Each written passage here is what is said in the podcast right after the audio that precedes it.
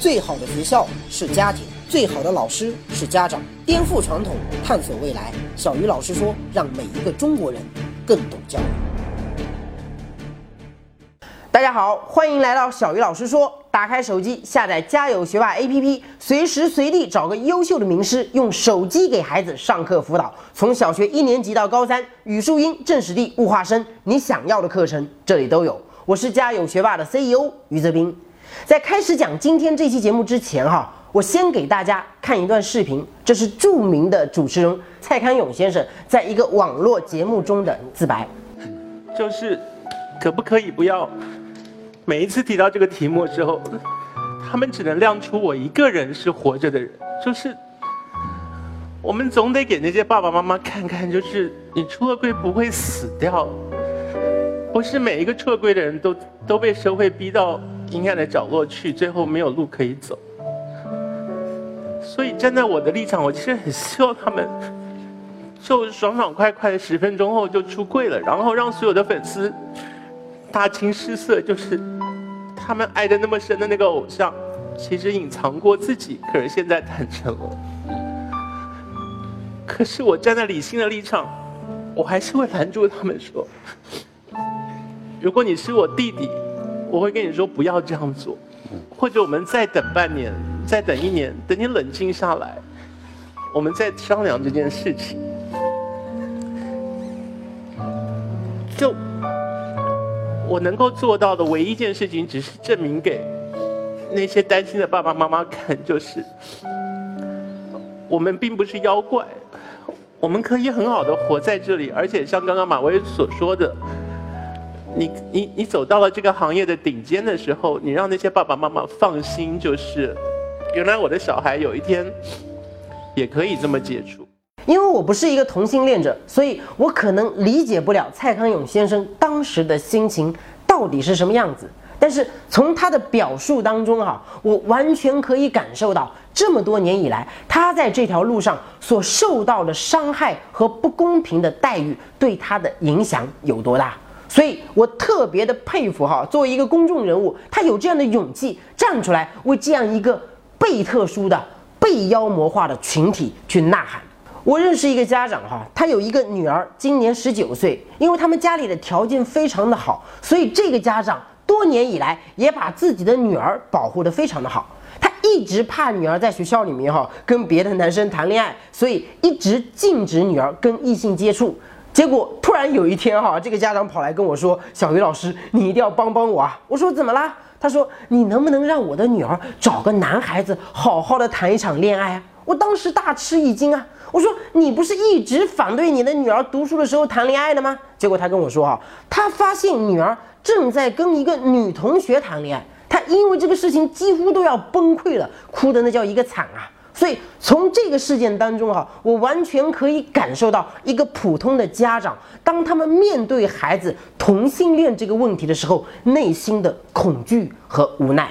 你包括我哈，我一直觉得自己是一个。思想非常开明的人，我觉得我对同性恋者没有任何的歧视。然而就在不久之前，哈，我的一个朋友跟我提到创业圈里面一个非常著名的创业者，说他有多牛逼，有多厉害，这么年轻就把公司做到上市了。结果我听了之后啊，就非常不屑的顺口回了一句：“哎，是挺厉害的，但是他其实是个同性恋，你不知道吗？”学习更多教育的经典理论，探索更多有效的教育方法。赶紧加入小鱼老师说微信公众号，打开手机，在公众号或订阅号中搜索“小鱼老师说”，添加关注。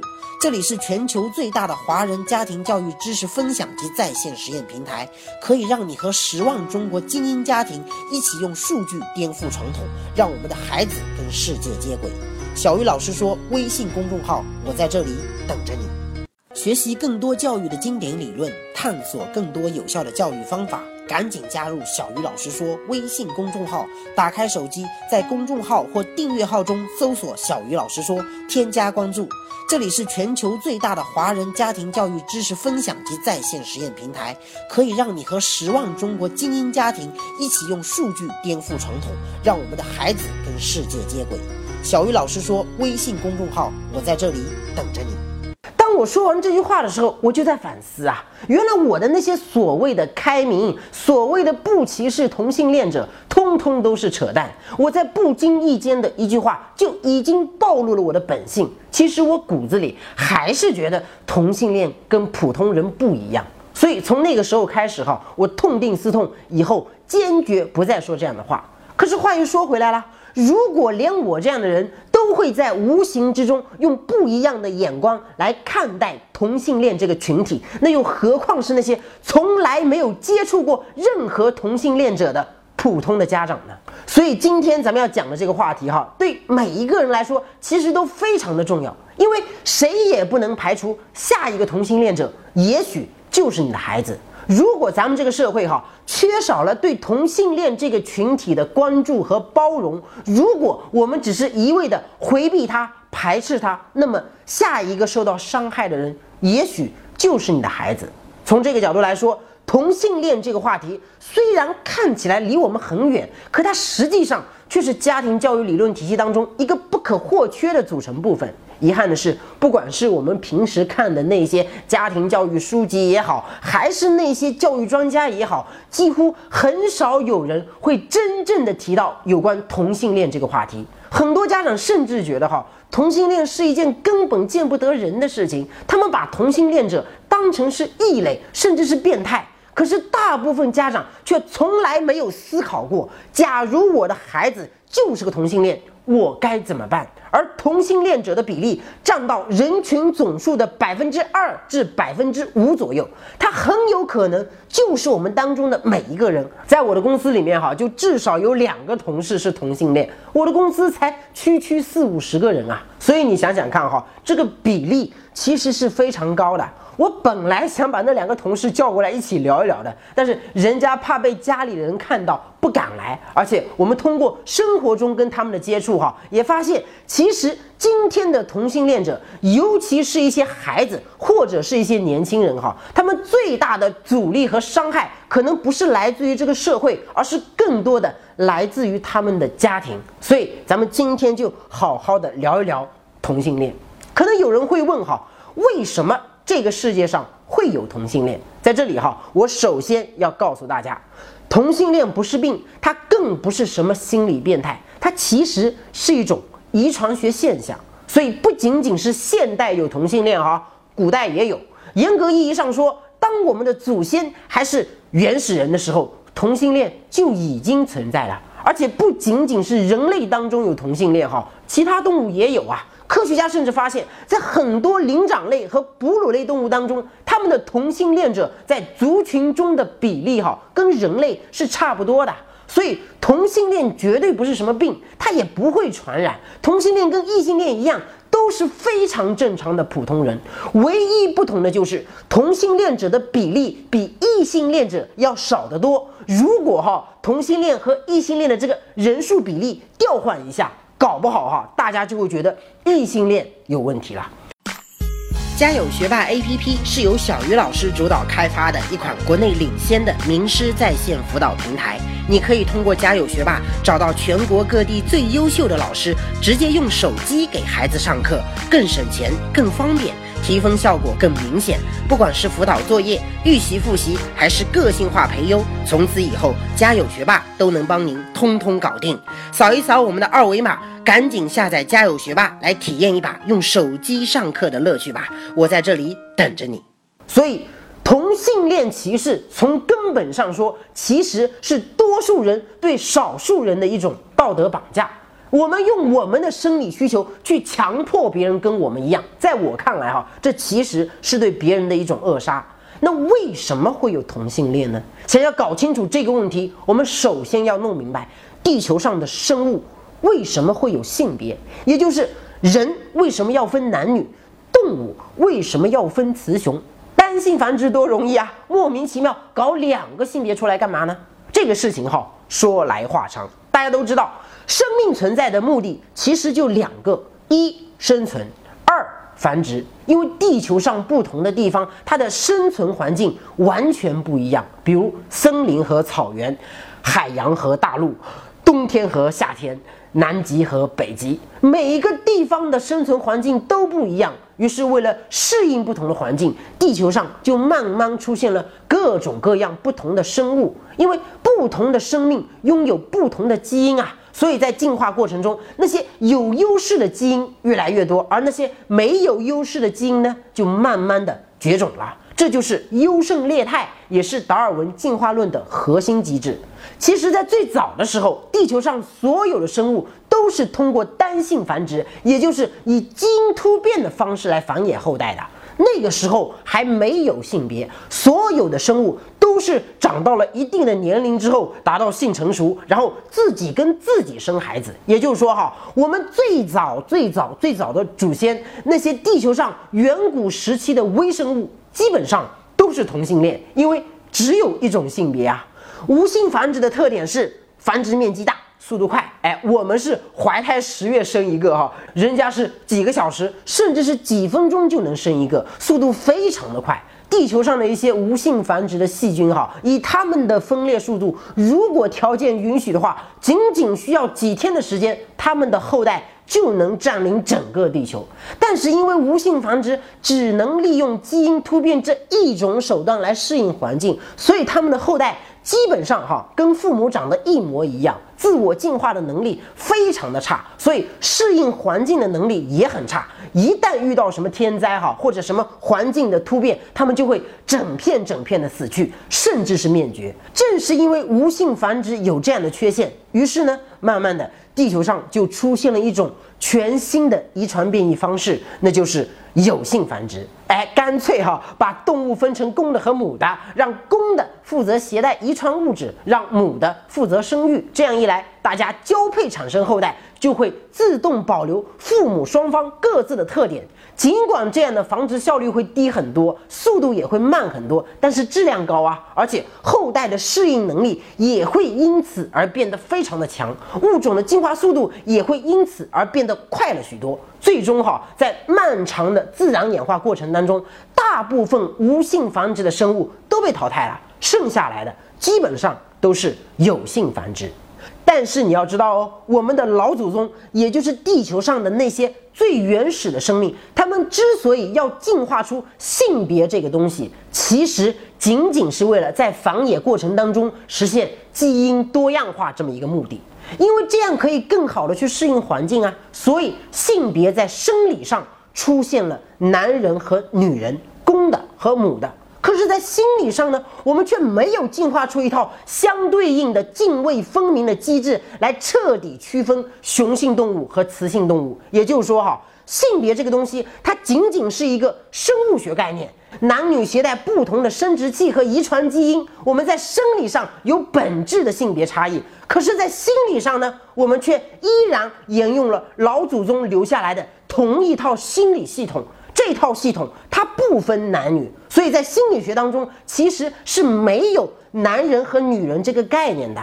在心理学当中，只有男性特征和女性特征，并且每一个人其实都是由一定数量的男性特征和一定数量的女性特征共同组成的。也就是说，哈，再阳刚的男人，他在精神上也有女性的一面；而再温柔的女人，在性格上，她也有男人的一面。所以，从心理学的角度来说，每一个人都是男人和女人的共同体。这是我们的老祖宗当年发明了有性繁殖之后留下来的一个漏洞。正是因为有了这个漏洞，造成了物种的同性恋倾向。所以，同性恋是一个典型的心理学问题。我不知道大家能不能理解哈？正是因为性别这个概念，它在心理学当中。根本就不存在明确的界限，所以任何一个正常的人，他都有可能会是一个同性恋。那为什么那么多人，尤其是大部分传统的中国家长，都无法接受自己的孩子是个同性恋呢？一个最主要的问题，其实就是繁殖问题。孩子要跟谁谈恋爱，想要跟谁生活在一起，那是他的自由，我可以不管。可是同性恋者如果想要孩子，只能领养或者借助别人的精子和卵子进行生育，这个在大部分中国家长的传统观念里面是绝对不允许的。因为中国是一个极其讲究血缘关系的国家，我盼星星盼月亮，好不容易盼着儿子给我生了一个宝贝孙子，结果发现孩子的妈妈居然是个爸爸，你说别人会怎么看我？家里的亲戚朋友知道了又会怎么看我？就算我无所谓，那孩子将来去了学校，别人都是爸爸妈妈来陪孩子参加亲子活动，结果我的孙子是一个爸爸和另外一个爸爸来陪他参加亲子活动，那你说孩子周围的同学会怎么看他？老师会怎么看他？就算我这把老骨头能接受得了孩子同性恋，可我的孩子的孩子能接受得了吗？这个社会能接受得了吗？所以哈，尽管性取向是每个人的自由，尽管我们不应该歧视任何一个同性恋者，但是很多家长在面对孩子同性恋时的那种苦恼、那种担忧、那种无奈，我们也应该理解啊。毕竟为人父母，我辛辛苦苦把孩子拉扯大，我不指望他有多大出息，我不指望他将来能有多孝顺，我只是希望他能够有一个幸福美满的家庭，我只是希望我的孙子将来能够健康快乐的成长，我不希望他被人嘲笑、被人误解、被人看不起，难道这也有错吗？难道这个要求很高吗？那些一味的指责说父母反对孩子同性恋。都是不理解孩子的人，你们又何尝站在父母的角度理解过父母的这些苦衷呢？你在乎的可能是你今天的感受，而父母在乎的却是你的将来呀。从这个角度来说，不论是那些反对孩子同性恋的父母，还是那些同性恋的孩子，我们都应该彼此理解、彼此原谅。这个事情本身没有对错。那反过来，我为什么又要呼吁家长能够充分的理解孩子的同性恋行为呢？主要原因有三个。首先，我刚才说了啊，同性恋不是病。它不是你跟孩子讲一点道理，或者去医院吃点药就能好的。性取向这个事情，它不是任何一个人能够控制得了的。就好像我明明喜欢的是女生，你却一定要我去跟男生谈恋爱，你这不是折磨我吗？每一个人活在这个世界上，最基本的权利。就是爱的权利，你不能因为我爱的对象跟你不一样，你就歧视我、排斥我，强行把我变成跟你一样的人啊！我也想跟大家一样，我也想做一个正常的异性恋者啊！可是我的心里面就是对同性更感兴趣，我有什么办法呢？我又没有伤害你，又没有妨碍到你，你凭什么要用你的价值观和行为方式来要求我呢？所以。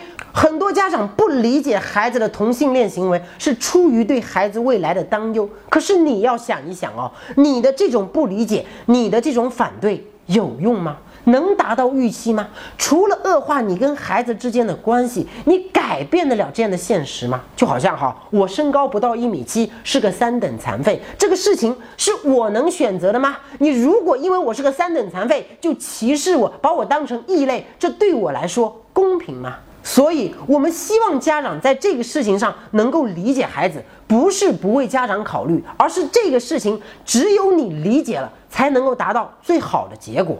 其次，同性恋者一样可以像正常人一样生活，有自己的家庭和爱情，他们在很多方面的成就，甚至比普通人要高得多。从张国荣到苹果的 CEO 库克，到世界各国的政治家、科学家以及艺术家。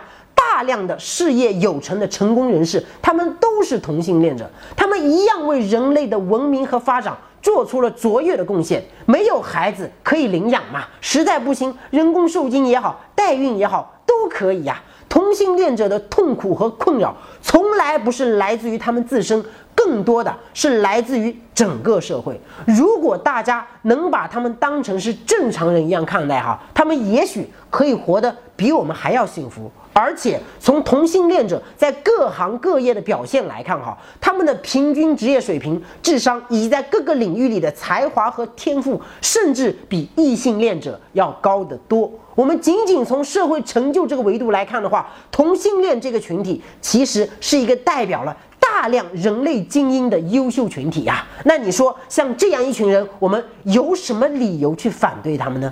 最后，一个国家的进步需要我们。对不同的人不同的文化、不同的行为方式有更多的包容。同性恋再怎么特殊，至少是生物进化过程中的一种自然现象。可是我们未来却很有可能哈会碰到我们更加无法接受的群体啊！你比如说带有人工智能的机器人、半机器人、虚拟人，甚至是克隆人。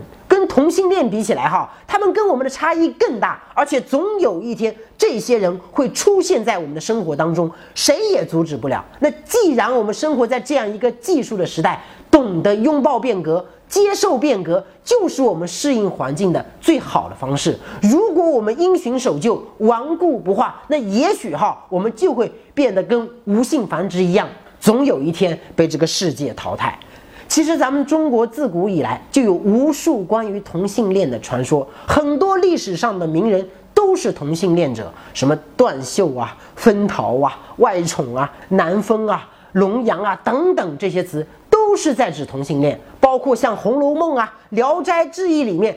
都有关于同性恋的描述。我们以前读书的时候啊，经常听到女生们说啊，我是多么向往能够拥有一段柏拉图式的爱情啊。其实这个柏拉图式的爱情最开始的时候就是形容同性恋。很多人都跟我说，你想要让大家接受同性恋的最好的方式，就是尽量的多讲同性恋，因为人们往往容易对一些自己不了解的事情产生恐惧和排斥。只有当大家都了解了、熟悉了、习惯了，大家才能真正摒弃对陌生事物的偏见。所以在很多发达国家的性教育里面，哈，同性恋都是非常重要的一个章节。从这个角度来说，我是真心的希望看完今天这期节目的家长，当你们之后真的遇到孩子同性恋这样的问题时，能够不紧张、不回避、不排斥。只要我们怀着一颗理解和平等的心去面对同性恋这个问题，那么同性恋在你的家庭里面就永远不会成为问题。最后跟大家讲一个真实的故事，在美国的密歇根州的一所高中里面，有一个名叫 Nate 的男孩，一直非常苦恼，因为他不知道该如何跟父母坦白自己是一个同性恋的事实。结果有一天啊，他回到家里就发现房间里留了一张纸条，纸条上写着这样一段话：“亲爱的宝贝，我昨晚无意中听到你和麦克讨论打算向我坦白出柜的话题。作为父亲，我现在唯一需要你做的。”就是放学后买点橙汁和面包回家，因为今天我和你妈妈没有时间给你做吃的。其实，在你很小的时候，我们就知道你是个 gay，但从你出生的那一天起，我们就一直深深的爱着你，从来没有改变。不论是过去、现在还是将来，我们都会为你骄傲。最后，这张纸条的署名是最爱你的爸爸和妈妈。小鱼老师说：“每一个中国人都应该更懂教育。”今天的节目咱们先聊到这里，下期节目再见。